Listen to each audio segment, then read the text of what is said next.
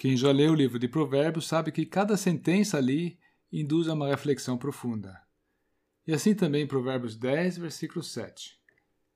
A memória do justo é abençoada. E para fixá-la melhor, vamos deixá-la ecoar uma vez mais em nosso coração? A memória do justo é abençoada. Experimente, você mesmo, a veracidade dessa informação. Vasculhe em sua memória e veja se você já não cruzou em seus caminhos com alguém que se salientou por um justo procedimento. Viu só? Você lembrou. No contexto da afirmação desse provérbio, então, me parece oportuno compartilhar com vocês uma história uh, verídica e que somente vem a salientar a pertinência dos oráculos da Escritura Sagrada. Ela diz respeito a um homem muito intelectual, ele era cientista, que tinha sido incrédulo por opção. Eu disse tinha sido porque a opção pela incredulidade não se sustenta para quem é sincero. Esse homem levou uma sacudida na vida dele e foi induzido a uma reflexão. Isso culminou numa transformação espiritual, pois ele abraçou a fé.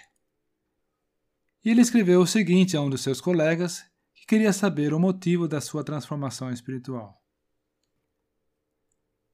Apesar da minha tendência à incredulidade, permanecia em mim um pensamento do qual eu não podia livrar-me. Era a vida da minha mãe falecida já havia dez anos, e a sua fé viva, a sua paciência, a sua força frente à dor, o amor dela sempre a serviço dos demais.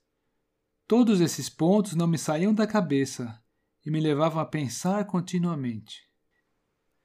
De onde será que ela tirava tudo isso? Finalmente eu duvidei dos meus próprios sentimentos de incredulidade e cheguei a ser muito infeliz. Uma força irresistível me fez ler a Bíblia da minha mãe, a qual ela me tinha dado de presente e eu tinha deixado de lado.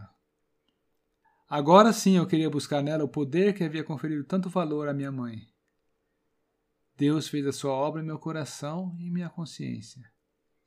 Eu reconheci que era pecador e com certeza a santa vida de minha mãe achava a sua fonte nessa Bíblia. E essa Bíblia fez também a sua obra em mim e me libertou dos meus pecados. Que belo testemunho, não?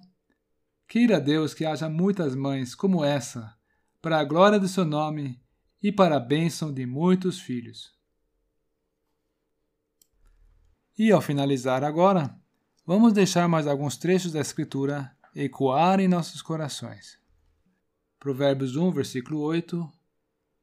Filho meu, ouve o ensino de teu pai e não deixes a instrução da tua mãe.